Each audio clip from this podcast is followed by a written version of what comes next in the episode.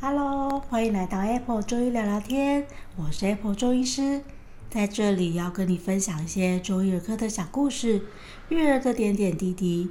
希望能透过各种中医保健的概念，来帮助到更多的爸爸妈妈，在陪伴孩子的成长过程当中，可以健康、喜悦、快乐的成长。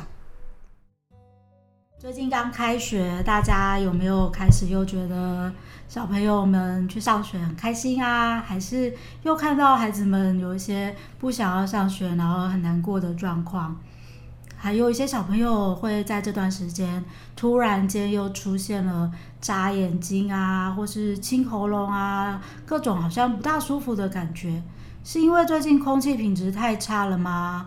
还是说他们真的太紧张了，出现了像是妥瑞啊那种就是 tics 的症状？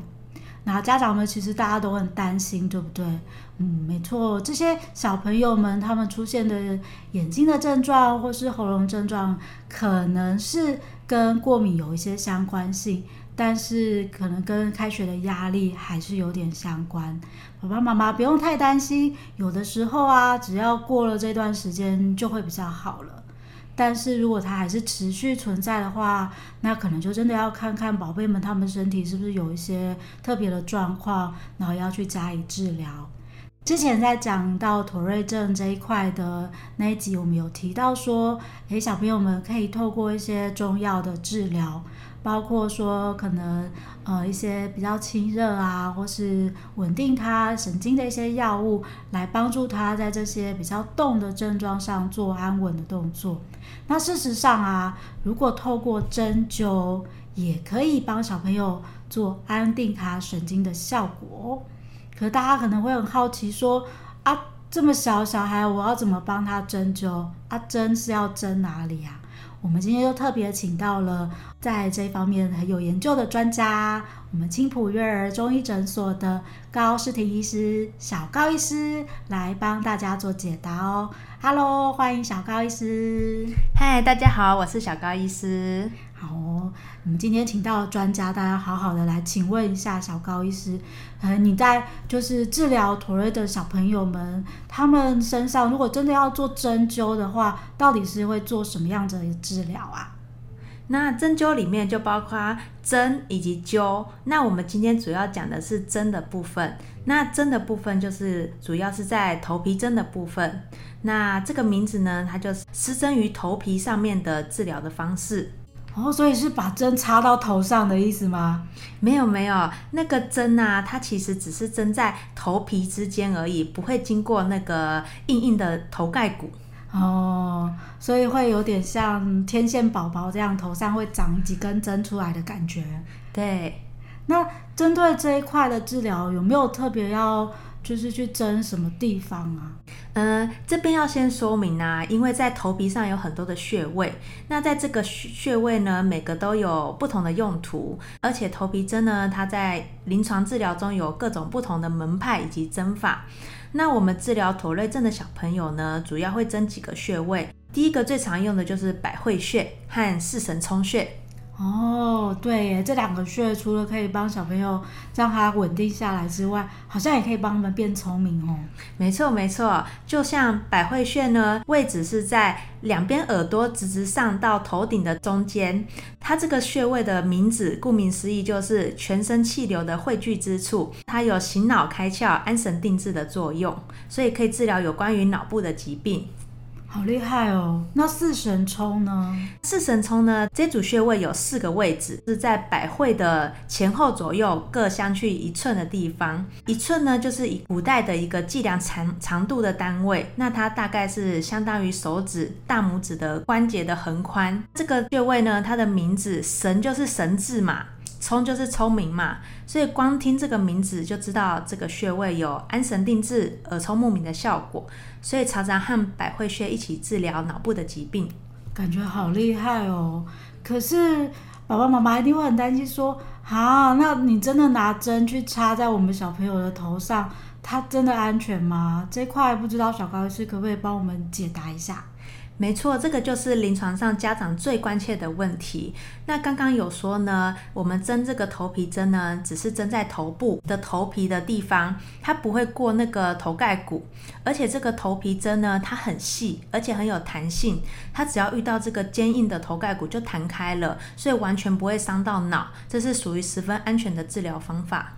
哦，可是你在就真的在帮小朋友针灸的时候，他们有就会很抗拒吗？会不会觉得就很不想要被你真的扎针在头上？听起来就有点恐怖。没错，因为小朋友通常一听到要针灸呢，在头皮上都会觉得很恐怖。那我们就会跟他解释，这其实不会很痛，而且不会流什么血，它顶多就会有一些酸酸的感觉。我们就会跟小朋友说呢，这个好像就像被蚊子叮一样。哦，那你最小大概治疗到多小的小孩可以接受这样的治疗？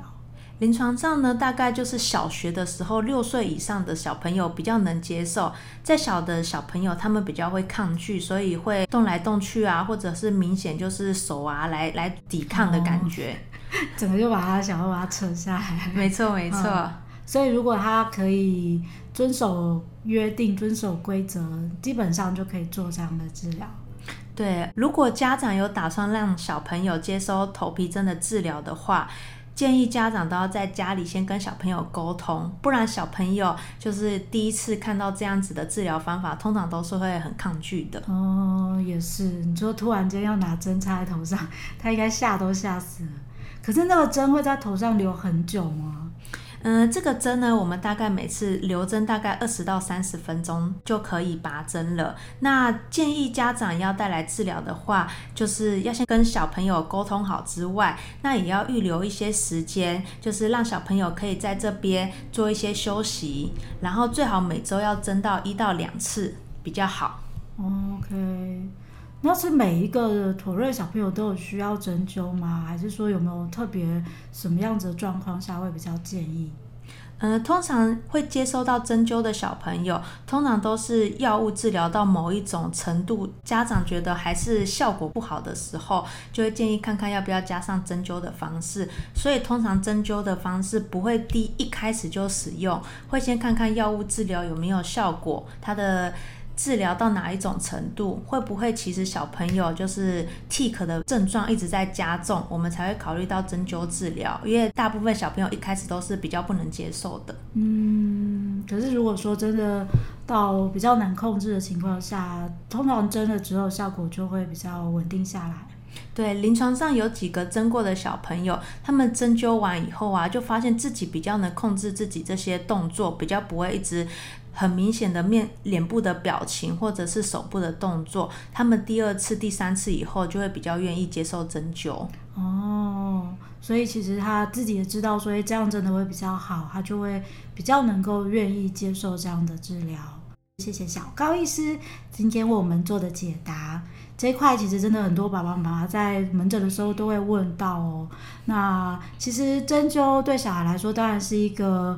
比较不容易接受的一个治疗方式，不过只要遇到可能像小高医师这样子有耐心的医生，然后有跟小朋友做好约定，他也能够遵守的话，对于一些比较困难的，呃，停不下来的一些妥瑞的状况，其实帮助是不是真的会比较大的？那希望今天的这一集，呃，对大家来说会有一些帮助。